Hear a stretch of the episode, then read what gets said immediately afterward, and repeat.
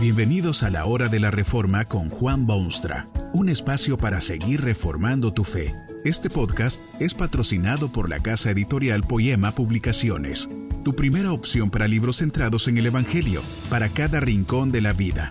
Para ver los nuevos libros de este mes, visita nuestra página www.poema.co.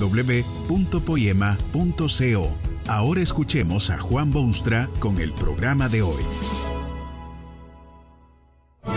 Esta conferencia se titula La Última Cena y está basada en las palabras bíblicas de Lucas 22, 14. Cuando era la hora, se sentó a la mesa y con él los apóstoles.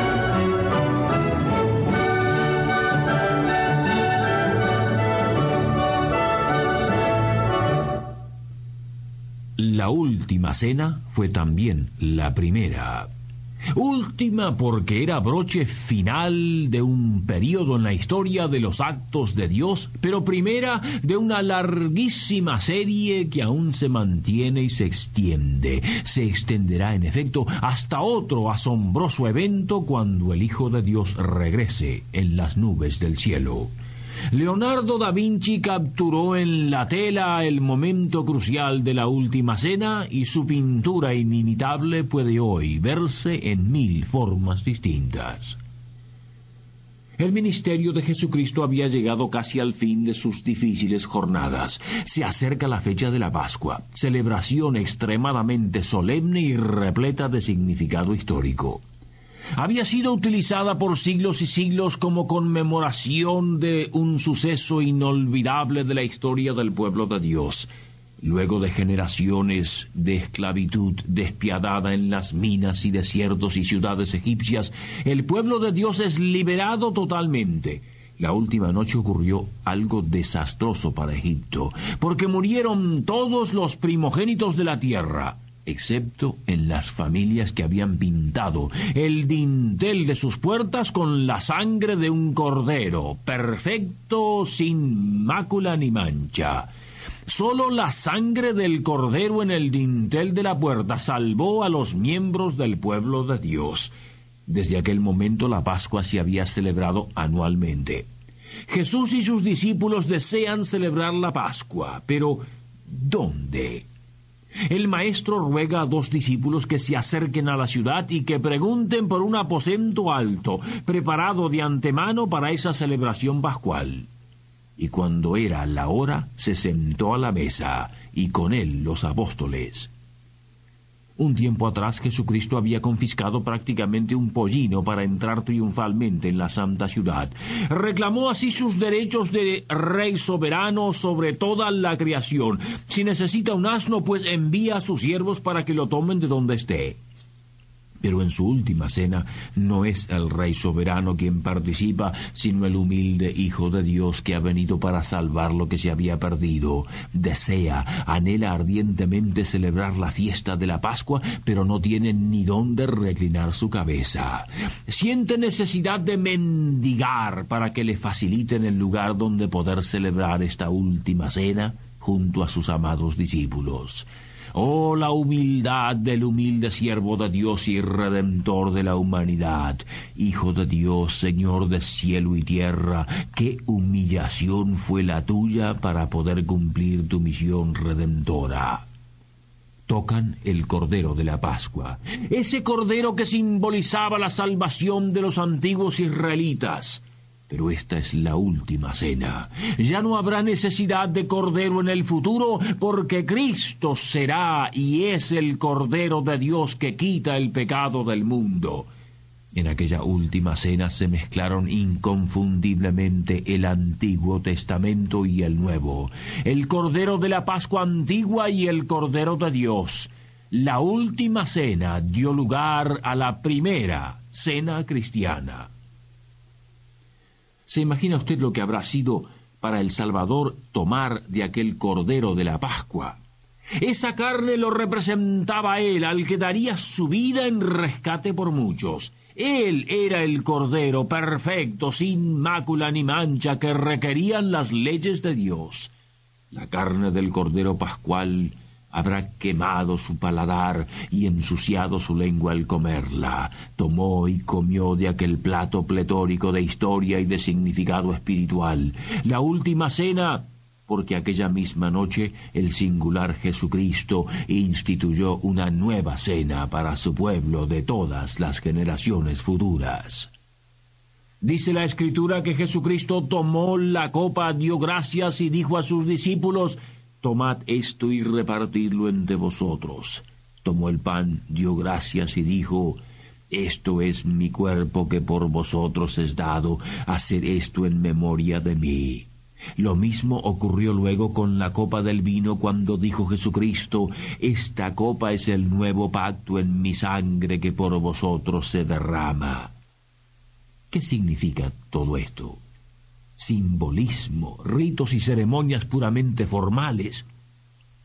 ¿Qué es eso de pan que es cuerpo de Cristo y vino que es su sangre? Usted puede ver en aquella última cena que dio paso a la primera la estrecha relación que existe entre el Antiguo Testamento y el Nuevo. Hay quienes arbitrariamente dividen una parte de la palabra de Dios de la otra, la separan violenta y brutalmente sin consideración a la angustia que provocan. Creen que el Dios del Antiguo Testamento fue un ogro, que sólo sentía satisfacción en el sufrimiento y el castigo y en el ojo por ojo y diente por diente. Consideran que el Dios del Nuevo Testamento es el que dice que es amor y quien demostró ese amor tan grande al enviar a su Hijo al mundo pero es una aborrecible equivocación porque el Dios del Antiguo Testamento es exactamente el mismo hoy y ayer y por los siglos. Usted puede verlo en aquella última cena.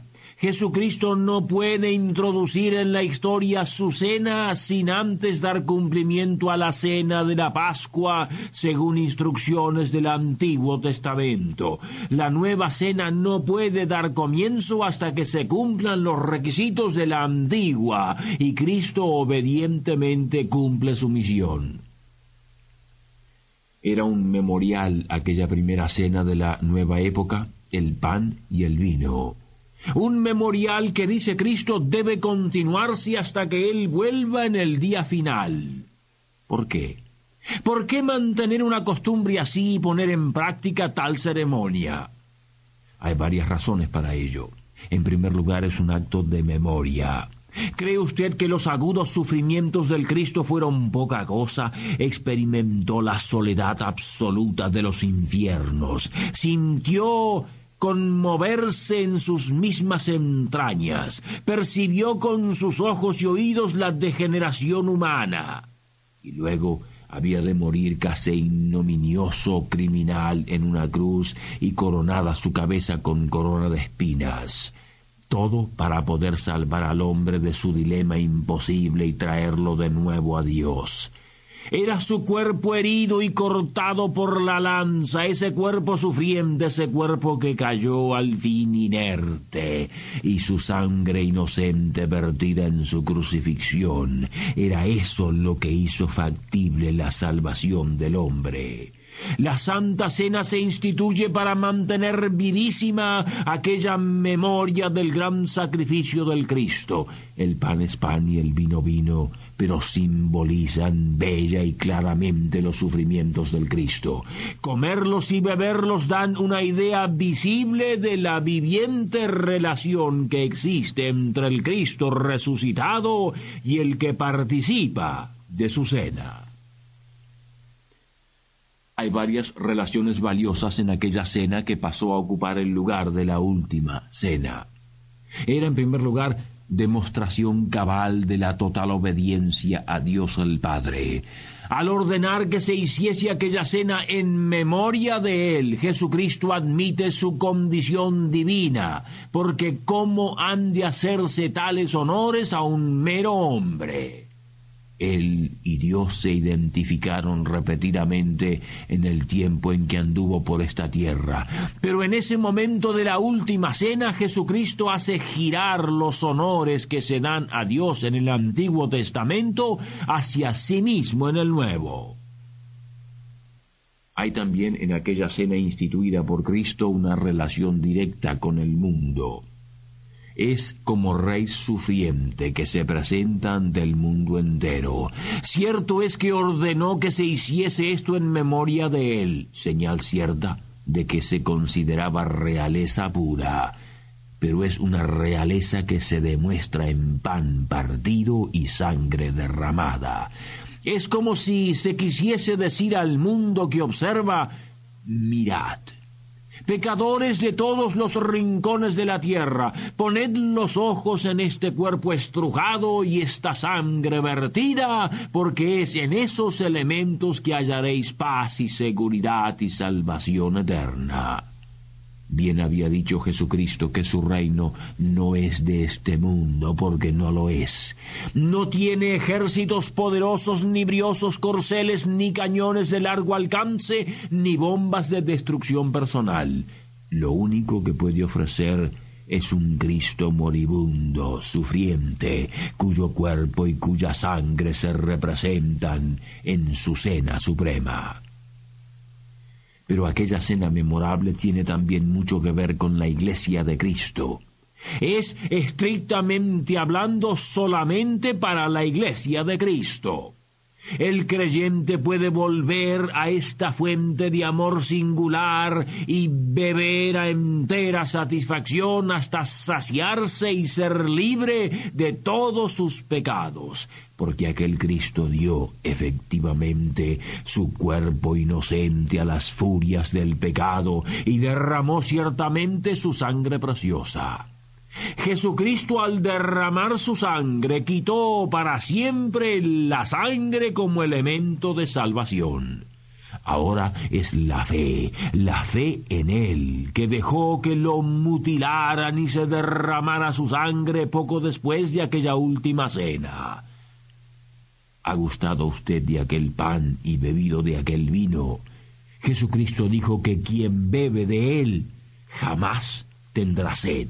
Que este mensaje nos ayude en el proceso de reforma continua según la palabra de Dios. Si quieres profundizar en la exposición bíblica, puedes buscar más recursos en www.poema.co.